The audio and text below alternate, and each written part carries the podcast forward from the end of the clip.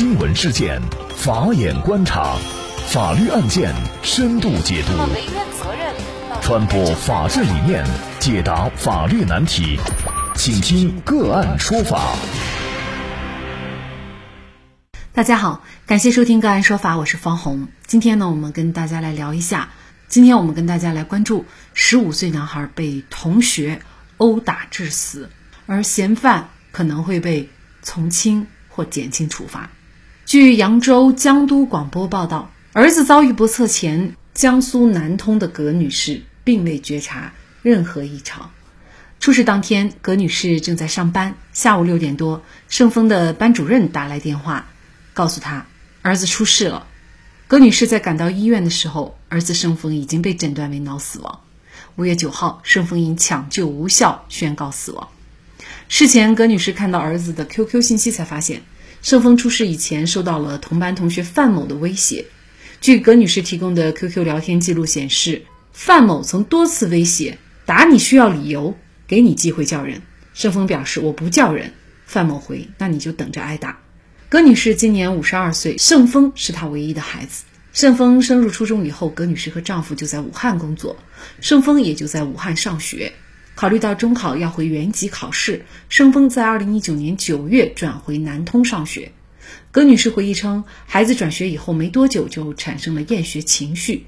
在葛女士的印象里，儿子开朗、阳光、爱笑，喜欢说话，曾告诉父亲自己的理想是开一家理发店。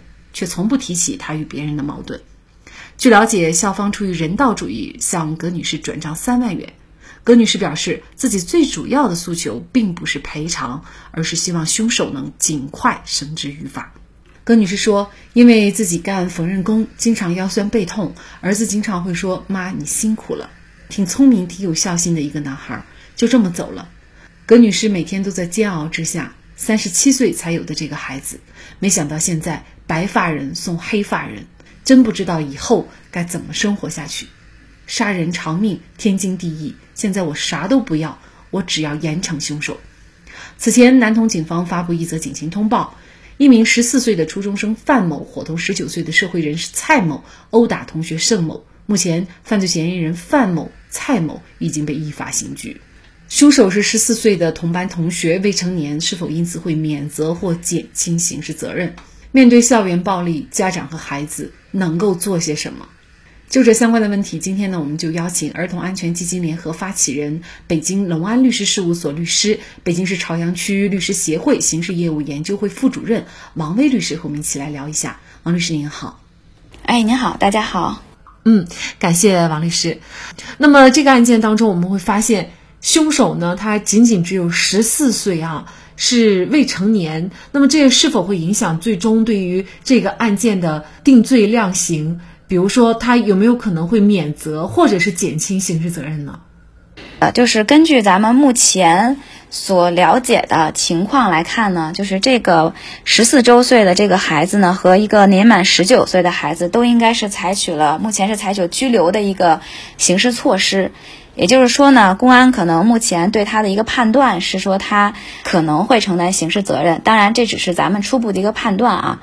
因为根据刑法的规定呢，呃，已经年满十四周岁的，但是呢不满十六周岁的人，他只有在犯故意杀人、故意伤害致人重伤或者死亡、强奸、抢劫、贩卖毒品、放火、爆炸、投毒罪的时候，才应当负刑事责任。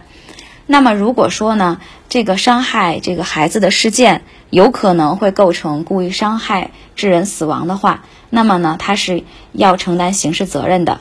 但是呢，我们国家刑法同时也规定了啊，已经年满十四周岁，但是呢，没有年满十八周岁的人犯罪的话呢，是应当从轻或者减轻处罚的。也就是说呢，他为这个，如果他确实可能是构成了故意伤害致人死亡的话，他要负刑事责任。但是呢，由于他不年满十八周岁，所以对他呢肯定是会从轻或者减轻处罚的。这个案件校方呢是基于人道主义赔偿了死者家属，也就是小盛的母亲三万块钱。那么有网友会觉得太低了，啊，您怎么看这个问题呢？就是目前来看啊，对于校方的这个人道主义赔偿，个人理解啊，他可能是在目前这个刑事责任还没有完全确定下来的情况下进行的一个初步的一个人道主义赔偿吧。那么后期呢，学校到底应不应该承担责任？我觉得还是要。看这个事情，首先发生的地点是哪儿？就是有可能，比如说老师有没有能够提前察觉到孩子的这个状况？因为可能新闻报道里会提到，母亲可能提到过，就孩子会厌学，然后有一段时间没有去上学，对吧？那么这个情况，学校是不是有有了解到呢？是不是有考虑过去怎么解决？去研究一下到底出了什么问题呢？那么导致这个情况发生的原因跟学校到底有没有关系？我觉得这个可能在后续的呃随着案情的梳理，可能会慢慢的浮现出来。那么学校的赔偿责任到底会不会增加？我觉得还是需要等到案情进一步明确了以后，我们再来做判断。很多人原本认为孩子每天到学校上学，校园是最安全的地方，但是呢，屡屡在校园发生的各种暴力事件就告诉我们，其实校园。并不安全。那么目前，校园暴力的状况是否是如此的让人堪忧？呃，具体是什么样的情况？能给我们介绍一下吗？校园暴力这个词呢，它是有一个比较明确的概念的。它具体呢，指的就是说发生在校园以及校园周边的学生之间、师生之间的蓄意的或者是恶意的，通过肢体。语言以及网络等等的手段实施的呢欺负、侮辱的，并且造成伤害的这种校园欺凌的事件，我们把这样的事件呢统称为是校园暴力。我给大家举一个例子啊，就是我的一个很好的邻居，他儿子在上学的时候，上呃高中的时候。那么就发生过，就是他在上厕所的时候，在上洗手间的时候，那总是有同学淘气，就在后面推他，或者是让他感到很害怕。那么结果给这个孩子造成的心理压力，就是他不太敢去上洗手间，他宁愿就说不去洗手间，自己坚持，他也不上洗手间，因为他觉得很害怕。那一直这个事件持续到他高中毕业，上了大学以后，可能才会慢慢的缓解。那么校园暴力事件呢，其实对孩子的心理阴影影响是非常大的。那其实校园暴力事件呢，就是我们很多家长会认为说，是不是一定要上升到就是打架斗殴的这种程度才是校园暴力事件呢？其实不是这样的，就是在我们的概念里面啊，就就像肢体、像语言，你给孩子施加心理压力，然后造成一种身体伤害的，其实都叫校园暴力事件。其实它还是比较广泛的存在于校园内的。目前来看啊，就是呃，至少可能我。并没有直接的掌握这个统计数据，因为像校园暴力事件啊，就是目前对于校园暴力事件的关注确实越来越多了。是像有专业的机构呃去做统计的，可能确实就是不是很多，所以。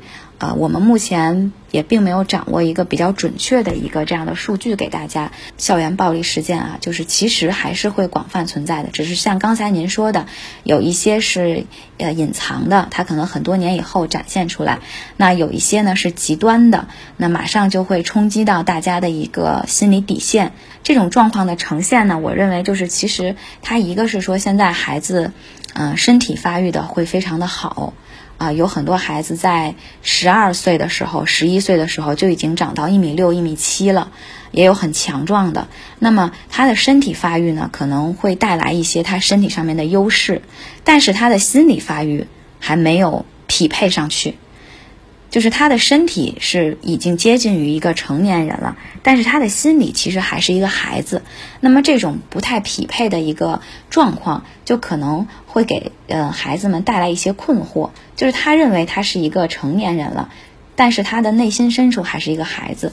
那么再加上他接触到的，就是现在很多一些极端的宣传，尤其是一些网络游戏，像一些枪击类的，对吧？然后一些对打类的。这些游戏对于孩子来说，他们会觉得就是看起来很刺激，冲击力很强。这些东西的潜移默化，往往会让他们在日常的行为中可能会表现出来。那甚至有的孩子就是想模仿游戏里面的这些场景，咱们大人看起来是很血腥、很可怕的，但是对于孩子来说，以他的那种心智，他。就是想去试一下，他可能并不知道真的后果会多么多么的严重。嗯，那么据这个荔枝新闻查阅事发这所学校公众号发现啊，这个小海中学呢多次发表了关于校园欺凌的文章。二零一八年呢，这所学校还发布了欺凌事件应急预案，那么专门设置了领导小组和常设办公室。其实这样看来，这所学校对于校园暴力还是比较重视的，但是仍然会发生这样的情况。那么这个校园暴力到底怎么才能够进行一个有效的治理呢？呃，我觉得就是说，呃，如果新闻报道的内容是属实的话，哈，我觉得就是学校在这方面做的，其实它的理念还是比较先进的。但是，其实对于我们全国的，嗯，大部分学校来说呢，做的其实还是不太够的。很多学校呢，包括老师会认为，呃，校园暴力事件可能不会发生在我的学校。或者说，即使出现了，也都是很轻微的。学校老师是有能力去发现并且阻止的。那我觉得，如果说想去对校园暴力进行一个综合的治理，我觉得学校应该是首当其冲摆在第一位的。就是不光是这一所学校要有这种理念，全国的大大小小的公立的、私立的，我们所有的学校都应该形成一个合力。就是大家对校园暴力要有一个统一的一个认识，我们应该怎么去定义校园暴力？应该怎么去给孩子讲解校园暴力？应该让孩子怎么认识到校园暴力？包括校园暴力的危害，包括孩子如何去呃抵制校园暴力？我觉得它应该是形成一个全，就是全社会学校的一个合力。啊，来对孩子进行一个长期的一个呃思想的一个教育，让孩子能够认识到，就是首先孩子要能够区分自己的行为是不是属于校园暴力，因为这个概念虽然是校园暴力啊，但是并不它一定体现在拳头上，它不一定体现在只是体现在身体暴力上，它还体现在刚才我说的有语言暴力，对吧？有网络暴力，有心理暴力，它还体现在其他的方面。就是应该让孩子自己先去区分自己的行为是不是已经跨越了一个红线，是属于校园暴力了。那么孩子自己做了区分以后，那么他要知道我的跨越了红线以后，那么我可能会面临的结果是什么？我会对别人造成什么样的伤害，对吧？那我觉得大部分的孩子，大部分家庭去输入正常概念的情况下，那么孩子是会有一个正常的区分的。他知道开玩笑有界限，那么。到了开玩笑可能开过了，就属于校园暴力了。那么我们就不要去开这种玩笑。那么第二呢，就是家庭啊，很多家长可能也会认为校园暴力就是拳头。那其实不是的，它包括很多很多的方面，所以这个也是一个我们全社会需要去提高认知的一个环节，就是家长们怎么去看待校园暴力，到底什么是校园暴力，对吧？怎么去跟孩子聊校园暴力，怎么发现孩子可能遭遇了校园暴力，如果发现了这种情况，应该怎么去处理？我觉得这个是我们全社会应该做的一件事情，嗯，给家长和全社会树立一个概念。怎么去做？那么第三方面呢，就是就是我们应该去对于网络环境进行一个清除和治理。有些内容确实对于有些年龄的孩子来说是不适合的，它可能会造成孩子对于很多事情的一个误解。那么我们应该对于网络有一个设定，网络游戏也应该去定级，就跟电影一样，对吧？应该去定级啊，什么样的游戏在什么样的年龄的孩子他是不适宜的。我觉得不光是应该由游戏的生产商来判断，还应该由就是由一些方方面面，就是大家综合做一个判断。给孩子一个比较干净的、比较比较让他能够健康成长的一个网络环境，我觉得也非常非常的重要。呃，所以我觉得对于校园暴力的治理啊，绝不是说就是通过一两次事件的爆发能够去治理的，它真的是需要一个长期的一个全社会的一个共同的认知，才能够达到一个比较有效的一个治理。那现在我们去评判一所学校是好还是不好，都是以分数来论啊。其实呢，它是否可以加上这些综合的因素，比如说你的这个学生的安全情况、学校的校风校纪等等。包括你在这方面对于孩子的教育，不仅仅是校园暴力，包括我们之前所说的性侵事件啊等等。那么孩子的心理健康水平是不是也应该都统统的纳入对一所所谓好学校的一个评价的标准啊？也是当务之急啊。那其实作为孩子的家长呢，其实大家都非常关心，就是我的孩子怎么能够避免遭遇校园暴力？如果一旦遭遇的时候，又应该告诉孩子怎么来面对？啊，首先啊，家长要去上课。就是家长要先知道什么是校园暴力，不要简单的把自己的认知灌输给孩子。我觉得这个是家长要先做功课，因为如果家长了解了，才能给孩子讲透，对吧？你不能直接就给孩子一个硬性的概念，孩子是没有办法理解的。所以我觉得家长首先要自己去学习。那么第二呢，就是家长要跟孩子建立良好的互动关系，在这个。呃，我接触的很多家庭过程中呢，就是很多家长和孩子到达可能孩子在呃叛逆期或者怎么样的时候就零沟通，或者说是已经没有办法好好沟通了，一沟通就吵架什么的。我觉得在这种情况下，不可能期盼孩子把他在学校遭受的一些心理上面的不舒服啊什么都跟家长去倾诉，对吗？所以家庭的一个和谐的氛围非常有助于孩子能够把自己内心的压力倾诉给家长。那么如果孩子，在家里面没有办法去倾诉，那么孩子的这种心理压力是没有办法释放的，家长就更没有办法及时去发现孩子的问题，啊，那么第三呢，就是在我们做到了前两的点的情况下，我们要去指导孩子，就是说要告诉孩子，不管你遇到了怎么样的一个心理压力，在学校，你只要是觉得说这个学校，呃，老师或者同学或者其他的人让你感到有心理压力的时候，你都可以去跟。呃，家长倾诉这个的前提就是我刚才说的，那孩子要去相信家长。那么，如何让孩子相信家长？那就是我说，第一，家长要去学习；第二，要建立一个良好的家庭氛围，然后才能让孩子去相信家长。我觉得，就是作为一个家长来说，呃，有一句话我印象很深刻啊，就是我们每一个人都是第一次当家长，但是我们可以学习怎么去当家长。比如说，今天咱们说完了以后，家长看了咱们的这个报道以后。